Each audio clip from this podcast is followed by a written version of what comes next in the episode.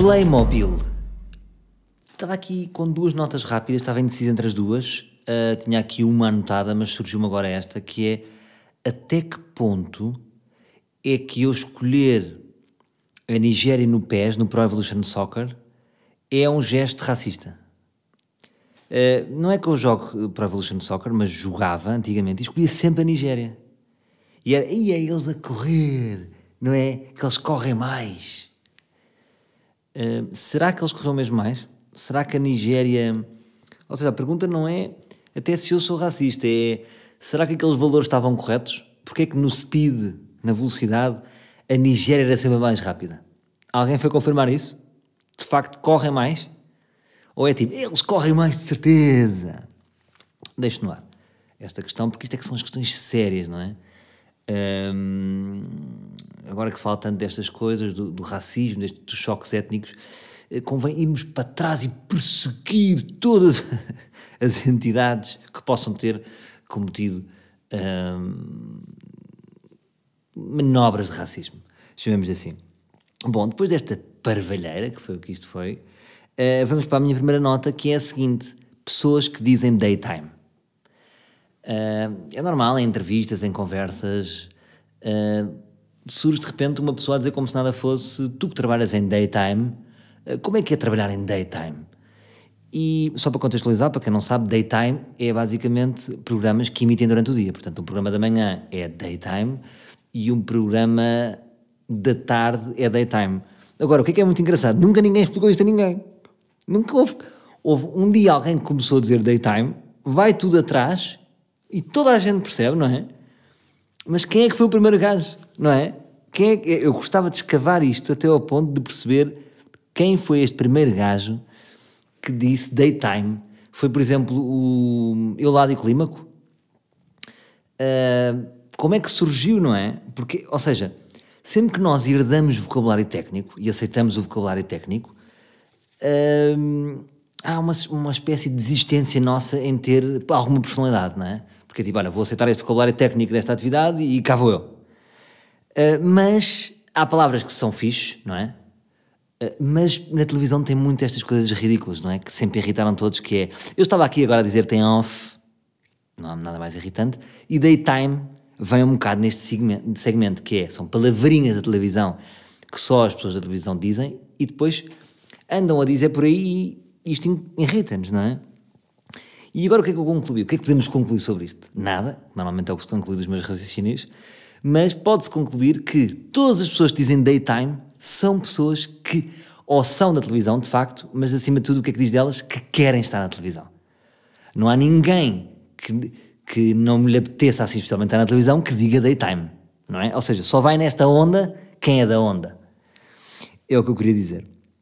Portanto, sempre que ouvirem alguém dizer daytime, hum, não, não se sintam mal por sentirem vibrações. Porque é normal, eu também sinto esta vibração. Agora, qual é que é a minha segunda nota aqui que tenho?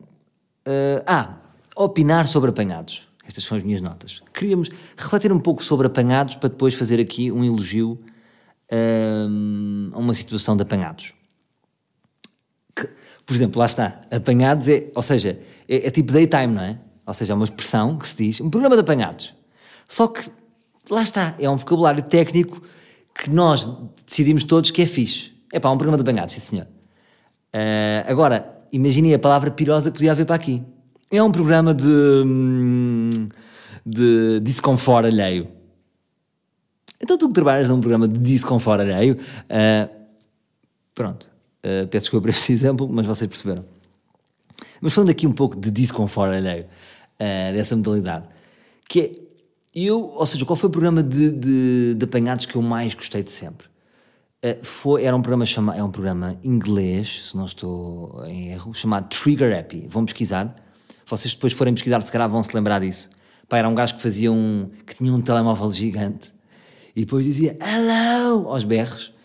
Era um gajo que hum, estava a passar uma passagem de peões em caracol, não confundir com Remy Galhard, não é? Este, este é anterior a isso, estamos a falar, imaginem, de anos 90, anos 90, ali para o princípio de 2000 também. Pai, tinha muita graça o gajo, o gajo, porque, ou seja, eram apanhados Mas, ou seja, há o apanhado que é o que é, que é aquele apanhado belga que não é nada. Uma casca de banana, a pessoa caiu e tá, blá, blá, blá. Depois há o apanhado que lhe acrescenta uma narrativa.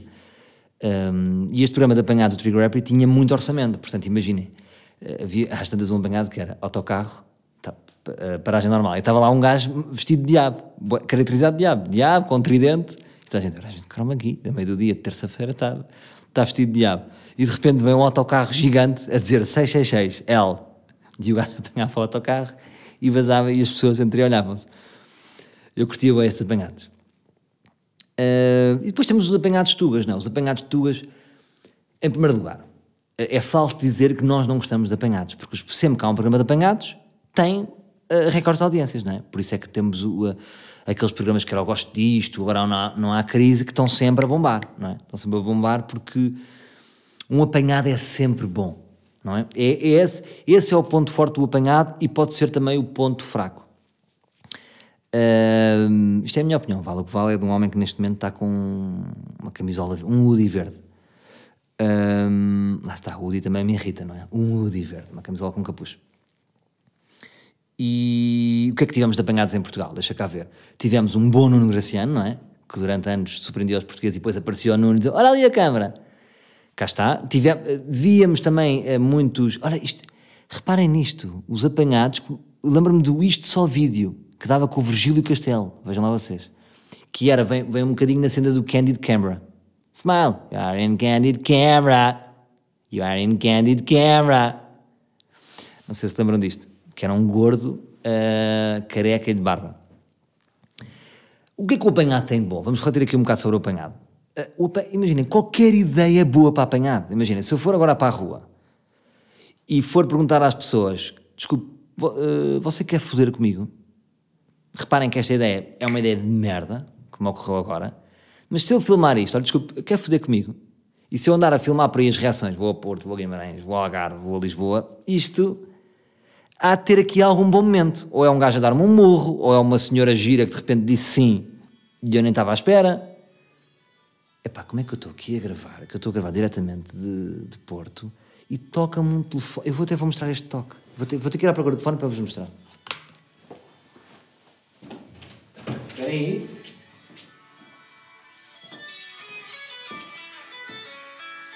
Meu, se isto, se isto é fixe e eu agora não posso fazer nada, percebem? Estava aqui, esperei que toda a gente saísse cá de casa e de repente toca-me este toque. O que é que eu faço? Não faço nada, não é? Uh, vou ter aqui para depois cancelar. Uh, se me ligar. Portanto, não tinha nenhum barulho, até repente, deixa-me só fechar a porta.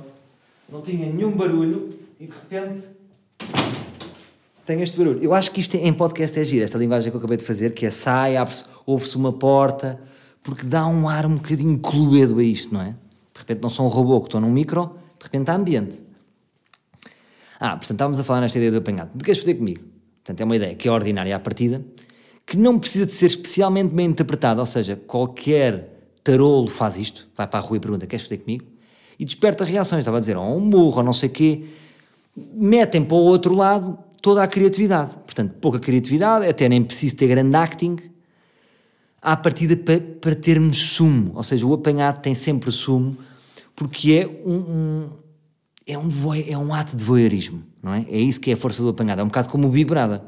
Pá, qualquer casa filmada, qualquer sete caralhos, é giro de ver, porque às tantas eles cagam um bocado naquilo e não conseguem ser plásticos, então nós estamos a... Portanto, a força do apanhado diria que é o voyeurismo. Pronto. Agora, em Portugal, na minha opinião, e eu que sou como vocês, vimos todos apanhados, temos aquele clichê de não gostar de apanhados belgas porque achamos, lá está. Tipo, ninguém se, nunca ninguém memorizou um ator de apanhados belgas, porque são sempre, como é que eu dizer, apanhados patetas, não é? Aqueles apanhados sem qualquer.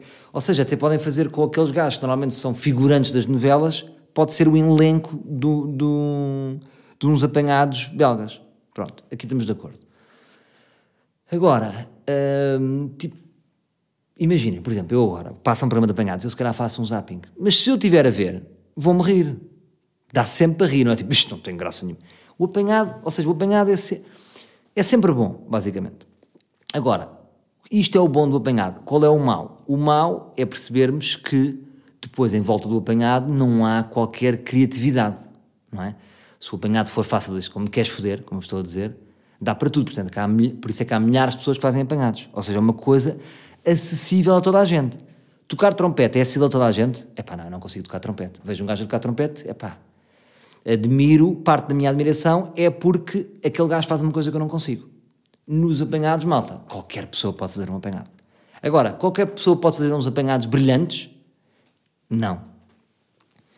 Uh, eu já fiz apanhados, nunca fiz, fiz umas brincadeiras no canal Q, mas frágeis, nada de, de espingarda, não me lembro nada de. O máximo parecido que eu fiz com apanhado talvez seja tipo aquelas reportagens de rua à porta dos Globos, que eu acho que fiz uma que foi, ficou fixe, que tem uma componente de apanhado, não é? Essas reportagens têm um toque ali porque apanham uma pessoa, vocês já mandam uma lasca, pronto. Agora, uh, o que é que eu acho a nível de apanhados? Acho que uh, irrita-me quando eu vejo. Ou seja, não, não é não me irrita, vá, calma, calma com o irritar também usar para tudo esta negatividade. Não é irritar-me, é. Ou seja, não dou tanto valor, nem me, nem me ganha tanto quando eu vejo que a pessoa que está a fazer o apanhado uh, não traz de nada de novo à premissa, não é? Não tem um especial acting, não blá blá blá. Pronto. Isto para falar do quê? Porque é que é que me vou a pensar sobre apanhados? Pá, porque agora há um gajo que eu arrisco-me a dizer falo para mim, e se calhar acho que há mais pessoas a gostar também, que é o gajo que, a nível de apanhados em Portugal, e se vocês tiverem outras ideias de apanhados, ah, é assim, teríamos de falar de bondage, não é? O bondage também começou com aquele apanhado, então pera, então calma. Uh, não, bondage sem dúvida. Agora lembra-me por acaso, estava a pensar neste, quando estava a fazer esta linha de raciocínio, não me lembrei de bondage, mas bondage que, que custa-me considerar um gajo de apanhados, não é? Porque nós muitas vezes pensamos no apanhado como uma atividade menor, mas o Bondage pegou no conceito de apanhado e levou para a arte, não é? Aquilo que o Bondage fazia era arte. Portanto, eu adorava o, o adorava aquela narrativa de apanhados do Bondage, não é?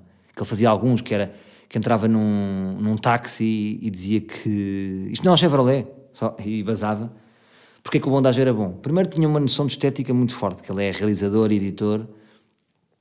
Depois tinha um acting brutal, ou seja, era, para além da figura dele, que é muito forte, uh, tinha uma grande cara de pau e tinha muita noção dos timings. Portanto, quando, quando temos estas características, uma pessoa que está a fazer isto, a fazer um apanhado, catapultou o apanhado para outra dimensão. Pronto.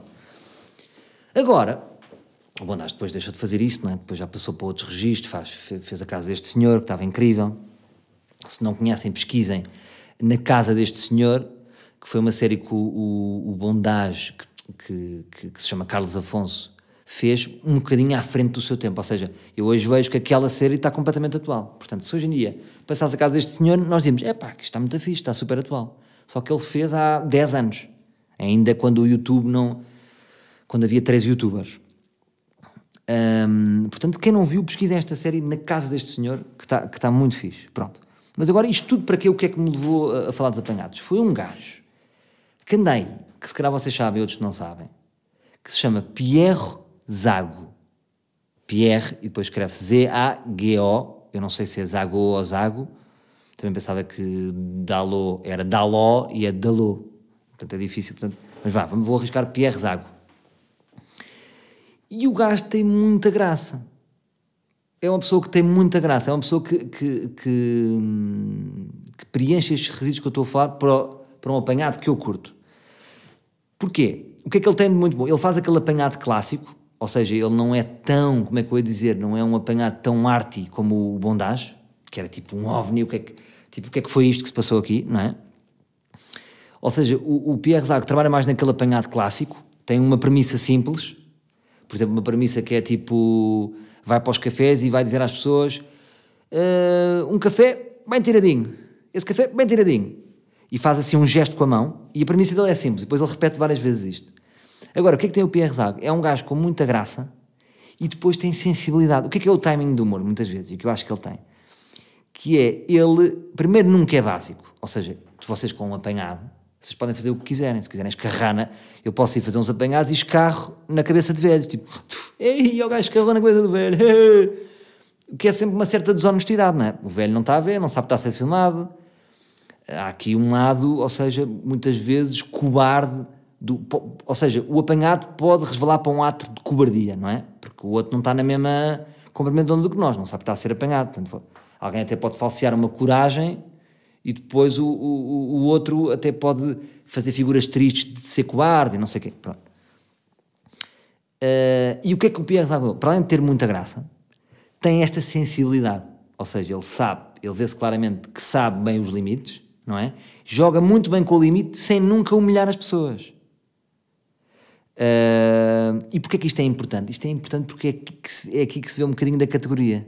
Não é? Não é tipo, é, vou exceder os meus limites, vou escarrar no velho. Não, é só um estúpido. Estás a ver? Portanto, ele, ele leva as pessoas aos, aos limites com muita graça. O gajo tem muita piada, sem nunca, acho que nunca vi uns apanhados dele que ele humilhou ninguém, nunca. Depois também tem o cuidado, que eu pensei, bem, como é que este gajo faz isto? As pessoas têm que ter autorizações. Depois, no fim, vê-se sempre dos apanhados, ele, ele a fazer um smile para a câmara com a pessoa, portanto, as pessoas devem ter assinado ou qualquer coisa, ele tem a autorização das pessoas, que é importante. E, portanto, já não me lembro de ver um gajo tão bom em apanhados. Eu prevejo que este gajo rapidamente vai começar a ser cobiçado pelos canais, não é? É uma pessoa que tem condições para de repente apresentar um programa. Isto é que é giro em Portugal, não é? É um youtuber, está ali naquela linha de youtuber, está a começar, não sei o quê. Acho que ele já faz isto há mais tempo. A qualquer momento este homem pode estar no horário nobre da TVI. Porque ele tem, tem, tem características e potencial para ser um programa de horário nobre. Uh, porque ele faz aquilo de uma forma muito clean. Ou seja, eu não me lembro de ter visto nada ali. Por exemplo, não tem aquela minha ideia, não é? Aquela minha ideia estúpida. Como é que é? Queres fazer comigo? Não é essa a ideia. É um café bem direitinho. Aquilo está tudo muito clean. Pá, mas eu chorei a rir, pá. Foi naquele fim de semana que eu, que eu fui ao templo. Tivemos a ver o Pierre Zago e houve uma coisa gira que foi o, um puto que mora lá no templo, que é o James. E ele disse: Isto é muito bom para mim, porque ele, é, ele é alemão, puto não é inglês, e ele diz que aprende imenso português com aquilo. Porque as premissas são simples, eh, são simples, ver como é que as pessoas lidam. Portanto, queria dar aqui um, um, um props ao, ao Pierre Zago, uh, porque tem talento e faz aquilo muito bem. Pá, e muito. Portanto, é assim, nós às vezes temos algum pudor em dizer as merdas, tipo, o que é que gostas do humor? Bom, no humor eu agora tenho visto uma coisa interessantíssima, um podcast de estrangeiro ah, não sei se conhece, Joshua Holmes. Um, das coisas que eu mais morri nos últimos tempos foi com um simples apanhado de Pierre Zago. Portanto, vejam que está muito engraçado. Agora contar aqui uma pequena história sobre crueldade juvenil. Este fim de semana fui com a minha filha a uma festa, tenho muitas festas, ou seja, eu sou uma espécie de lilica nessas de, de eventos infantis, eh, porque estou, ou seja, a, a, minha filha tem mais convites do que eu. A festinha da, da Pipi, a festinha da Popó, a festinha da Mimi. Então estamos sempre em eventos. E eu gosto, vou-vos já dizer, ei, é uma seca. Não, para mim é fixe. Porque é muito mais fixe vocês terem os vossos filhos fora de casa com outras crianças entretidos do que em casa a partir de tudo. Portanto, lá fui para uma festinha. Numa festinha que era num sítio que era o Hello Park, no Alto da Serafina. Fixe. É um barquinho de piratas, é um, uma piscina, uma boa piscina de bolas para ela se perder lá. Onde é que está a minha filha? Está no meio de uma piscina de bolas. É cogumelos saltitantes.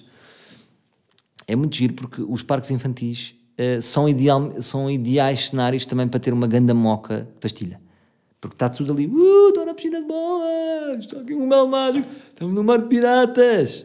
E é engraçado como a diversão infantil uh, está muito paralela com a diversão adulta, uh, mais virada para as drogas. Mas pronto. Uh, então às tantas houve ali uma parte que é o teatrinho, um teatrinho, que era um, uma atriz brasileira que estava fazendo um personagem que era um personagem que era tipo uma plebeia no tempo da aristocracia e ela tinha uma carta do rei, mas depois perdeu a carta do rei. Ela quando perdeu a carta do rei disse, meninos, eu perdi a carta do rei, me ajude a encontrar a carta do rei, sabe? Porque se eu não encontrar a carta do rei, o rei me corta a cabeça. E o que é que era expectável? Que os miúdos sentissem empatia por este momento. Ah, vamos ajudar. Quando ela diz, o rei me corta a cabeça.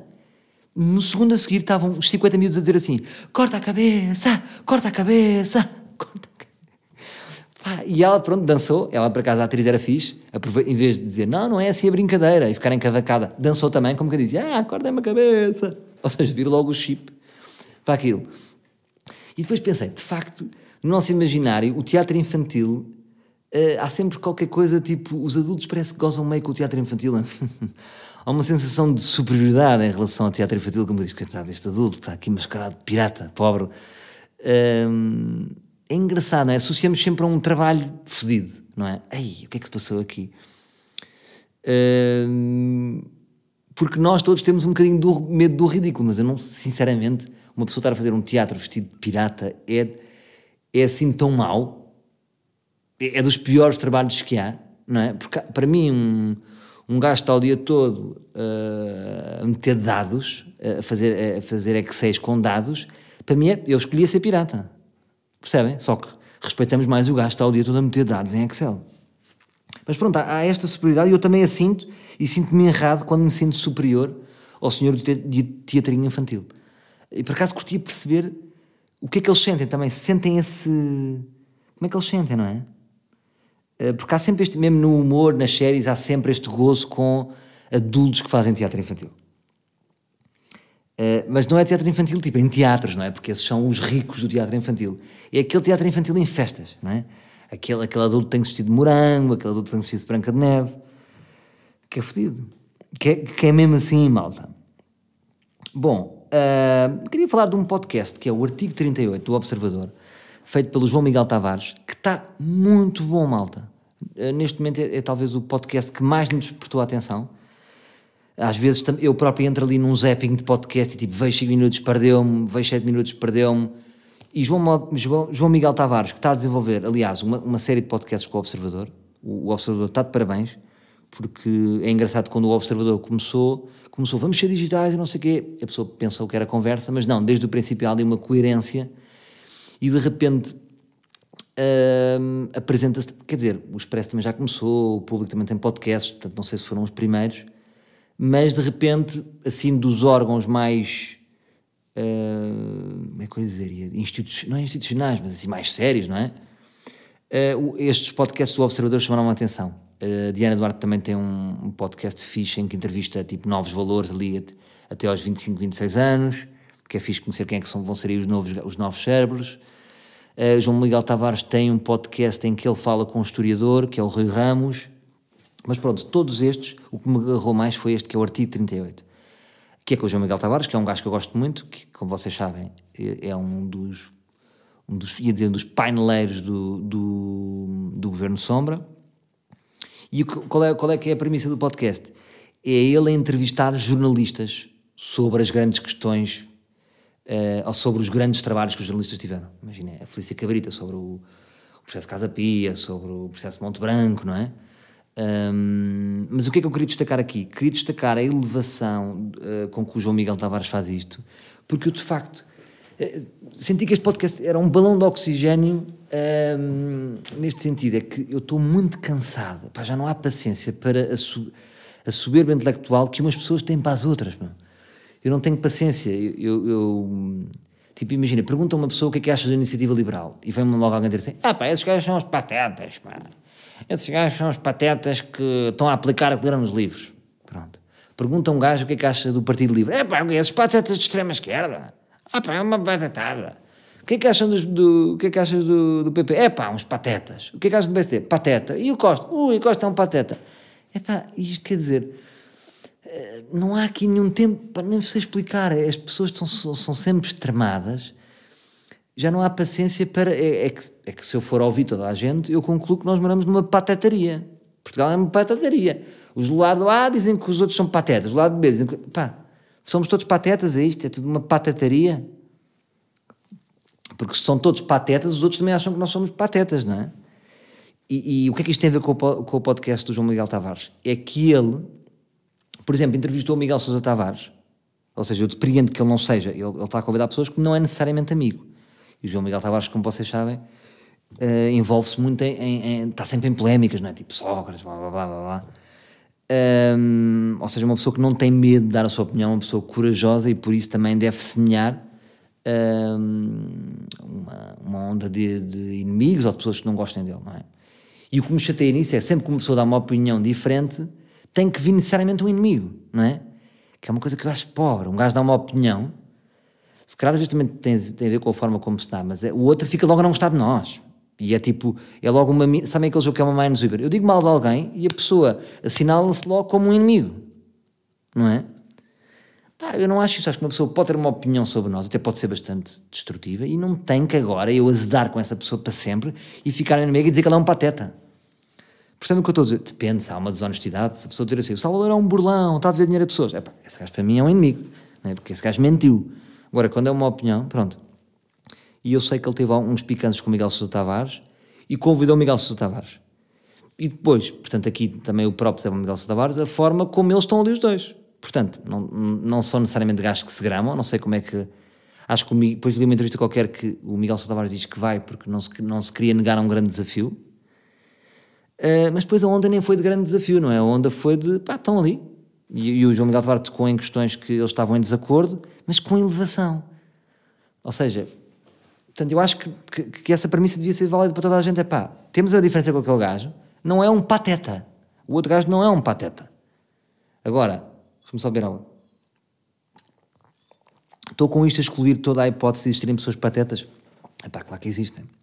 Mas percebem que é cansativo, porque às tantas um gajo Pá, nem sabe. Então, a nível político, é, é só pateta. Toda a gente diz que os outros são patetas, meu. Isso já me chateia. Portanto, bom podcast. Parabéns ao João Miguel Tavares, parabéns ao Observador. Um, agora foi mais para o Observador. Eu não tenho estado tão atento aos podcasts do Expresso e do. Por acaso vi um da. Pá, agora não sei se é do Expresso, que era de. com o José Gomes Ferreira de poupar. Então ainda me ri com, com uma ou duas dicas de poupar. Depois, depois não ouvi mais episódios, mas pronto, há uns podcasts. Ou seja, as plataformas mais, mais sérias, entre aspas, também estão a avançar com bons podcasts. Porquê? Porque no arranque dos podcasts, os interlocutores e os personagens dos podcasts eram mais ou humoristas ou pessoas deste meio. Mas de repente um podcast é um espaço muito independente. Portanto, ter cabeças inteligentes a pensar em podcasts é um privilégio para todos nós.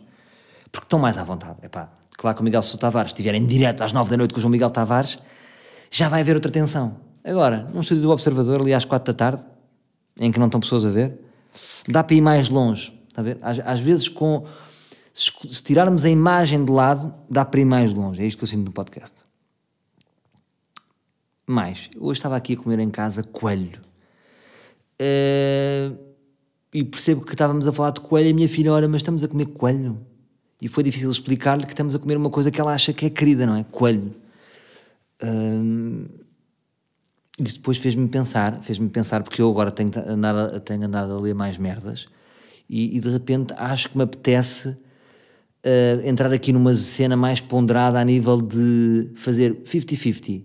Ou seja, não quero ser vegan, uh, não é que não quisesse até, até me apetecia, olha, vamos então nesta, só que eu acho muito complicado ser vegan. Já vamos falar sobre isto, mas pronto, acho que um meio termo é fixe, ou seja, 50% à base de plantas, 50% à base de. Posso ser proto-animal, peixe, ovo, blá, blá, blá. Agora, 100% de proto-animal, com um bocadinho de plantinhas, parece-me estúpido. Uh, mas achei, achei, ou seja, só por este momento que eu vivi, para, para uma criança não faz sentido, não é? Então um coelho é querido, vamos comer o coelho. Ou seja, ela com a vaca, se calhar já não pensou tanto nisto, não sei explicar, mas com o coelho tornou-se aqui uma questão. E eu, e eu o que é que eu disse? Eu menti, se calhar. o que é que eu disse? Assim, não, é que é assim: há coelhos que são amigos, nós estamos com os coelhos, brincamos, curtimos, e há outro tipo de coelhos que é para comer. Assim como as vacas. Há umas vacas fixas que a gente, vaca, queres ir cá a casa? Queres lanchar? E a minha filha ri-se. E outras vacas que é para comer. E ela ficou com isto. Foi a melhor resposta? Não sei. E é isto que eu também não sei, percebe? Uh, agora, entrando aqui um bocadinho no mundo vegan, porque eu agora eu vi um documentário que é o Game Changers da Netflix, que está um pouco parcial, está mesmo tipo lavagem de cabeça. Normalmente estes documentários veganos são sempre extremistas, não é? Uh, mas como também é toda a indústria e o lobby da carne também é extremista à sua maneira, só que já somos lavados há tanto tempo que nós já nem, já nem nos apercebemos. Mas achei, achei interessante este, este documentário, porque levanta a questão de que dá, dá vários exemplos de atletas de alta competição que, que têm uma alimentação à base de plantas e com resultados incríveis. Uma equipa de futebol americano, eh, uma mulher que foi a mulher mais velha a ganhar uma medalha de ouro nos Jogos Olímpicos de, daquele ciclismo de, dentro de indoor. Um, ehm, o gajo que ganhou o McGregor no UFC, e depois até se viu o McGregor a dizer: pá, eu tive. Porque durante esse combate eles estão sempre a gozar, aquele também é um bocado de circo. Ele estava a dizer: acham que eu tenho alguma dificuldade em, em, em combater com um gajo que só come alface? E depois o Dias arrebentou o McGregor E ele no fim vê-se lá no documentário dizer assim: pá, aquilo foi uma guerra de energia e reconheço que ele estava com mais energia do que eu. Como quem diz: pá, se calhar comer carne o dia todo, como McGregor só comia carne e com boa da carne. Então, tipo, um gajo com boa da carne, o outro só à base de plantas, o gajo à base de plantas estava mais forte. E aquilo pareceu-me interessante. Porque é isso que, que, que, me interessa muito na alimentação. Ou seja, e na química, e nas merdas, e naquela, na conversa toda das adições que temos tido. Ou seja, isto não é altruísmo da minha parte. O altruísmo é quase uma consequência. Estou a ser honesto com vocês. Não, não sou um gajo que pensa logo em motivos ambientais, penso sempre em motivos egoístas, porque me interessa este lado de alta competição. Interessa, sempre me interessou. Ou seja, hum, eu, por exemplo, eu sempre fiz isto um bocado com o álcool. Nos espetáculos eu sabia qual é que era a minha medida certa para eu estar a bater. Então imagina, eu sabia que bebia um gin e, com um gin à, àquela determinada hora, ou seja, não era um gin antes de entrar, era um gin às 8h20 e que aquele gin me ia bater às 9h30 quando eu entrasse. De uma forma errada, uh, eu sempre me interessei por aquilo que eu ingiro e o impacto que vai ter em mim. E muitas vezes resultava tipo, ah pá, o gin dá -me... Sabem quando dá aquele piquinho do gin, aquela leveza de coisa? Ou e era, era nessa hora que eu entrava, então eu entrava destemido. Depois começou-me a interessar que é tipo, espera aí, mas eu só consigo fazer isto com gin, vou fazer sem gin. Uh, e depois consegui fazer também sem gin. Uh, e andava sempre nesta luta, gin sem gin, gin sem gin, sem gin. Uh, mas isto, se tirarmos o álcool disto, isto pode, pode acontecer com comida. Ou seja, eu sentia que quando comia carne os espetáculos corriam pior, quando comia peixe corriam melhor. Portanto, tudo isto me interessa porque eu muitas vezes me vejo, naqueles seis meses do ano em que eu trabalho muito, vejo-me como um atleta de alta competição. Tenho uma vida muito corrida e não quero chegar todo fodido aos sítios. Porque se eu chegar todo fodido aos sítios, naturalmente posso cair mais nas parrelas das adições, que é tipo, ei, eu estou muito cansado hoje e te vou atuar aqui na guarda e hoje está a chover. Manda vir mais dois jeans. Interessa-me fazer tudo bem, que é para quando chegar à guarda não chegar tão cansado e ter uma vida mais natural, mais orgânica. Blá, blá, blá, blá, blá. Mas a mim interessa-me estes temas. Agora, uh, só aqui uma coisa dos hambúrgueres vegan que comprei, para além de serem caros e parvalhões, são hambúrgueres parvalhões, sabiam muito mal. Não gostei nada de hambúrgueres veganos porque era, são, basicamente é feito à base de plantas migalhadas e aquilo não é um hambúrguer, não é? O formato é que é de hambúrguer, porque aquilo não é hambúrguer nenhum, tal como eu o conheço. Mas a única coisa que eu gostei vegan destes últimos produtos que comprei, deixo aqui uma dica, que é salsichas de seitã. Muito bom. Agora, muito importante aqui uma coisa. O vegan não quer dizer que, que não é calórico vocês podem ser gordos e veganos. Uma coisa é o biológico e o orgânico, que é a coisa que eu, que eu acho que é fixe. Tem menos químicos, blá blá blá blá blá blá. Um, o vegan, vocês podem ser uns, uns grandes gordos. E, por exemplo, estas salsichas de seitã que eu comi estavam tão boas que me leva a crer que eram calóricas. Percebem o que eu digo? Não é tipo, hum, que almocinho tão, tão natural que eu tive salsichas de seitã. Pode ser muito gordo. Deixa-me só ver, eu estou a falar, bué, matraca. Só para dizer, estou a gravar diretamente do Porto. Estou a gravar com o meu microfone 4. Viram esta semana que eu, gravei no Estúdios Palmeira com três microfones? Sabem como é que eu fiz? Dois deles tenho, todos XPTO, e o terceiro é o meu microfone do cabeça ausente, que é muito bom, que é um Shure Wi-Fi. Um, Shure Wi-Fi, Shure Wireless. E... E ficou muito bem, não ficou malta? Ficou espetacular. E agora, este é o meu quarto microfone, que é aquele Rode inicial que eu, quando eu comecei isto, que agora vou deixá-lo aqui no Porto. Portanto, sempre vier para o Porto, escuso estar a vir, deixo cá este micro. O que é que eu queria dizer? Queria terminar com uma pequena nota. Hum. Ah, é vida. Que é sobre egos. Que tem sido agora as minhas pesquisas mais recentes. Um, e é, é as coisas que me estão mais a interessar. Que é o seguinte. Um, que é um desabafo. Que é o seguinte eu, como agora ando a estudar mais sobre o ego, a mim custa-me estar com pessoas que eu considero egóticos. Ou seja, quase como. Até fico inquieto, sei que posso vir a estar com uma pessoa egótica. Porquê? Porque eu ainda me estou. Ou seja, eu nunca vou conseguir domar o meu ego. Ou seja, o ego, toda a gente tem ego e o ego não, não vai deixar de existir. Nós podemos, é. Um, é quase como Uh, ou seja, lá está a questão da consciência. Quanto mais consciência eu tiver do meu ego, mais consigo estar calmo em relação a isso. Portanto, eu noto que quanto mais controlo o meu ego, mais chill estou em relação à vida.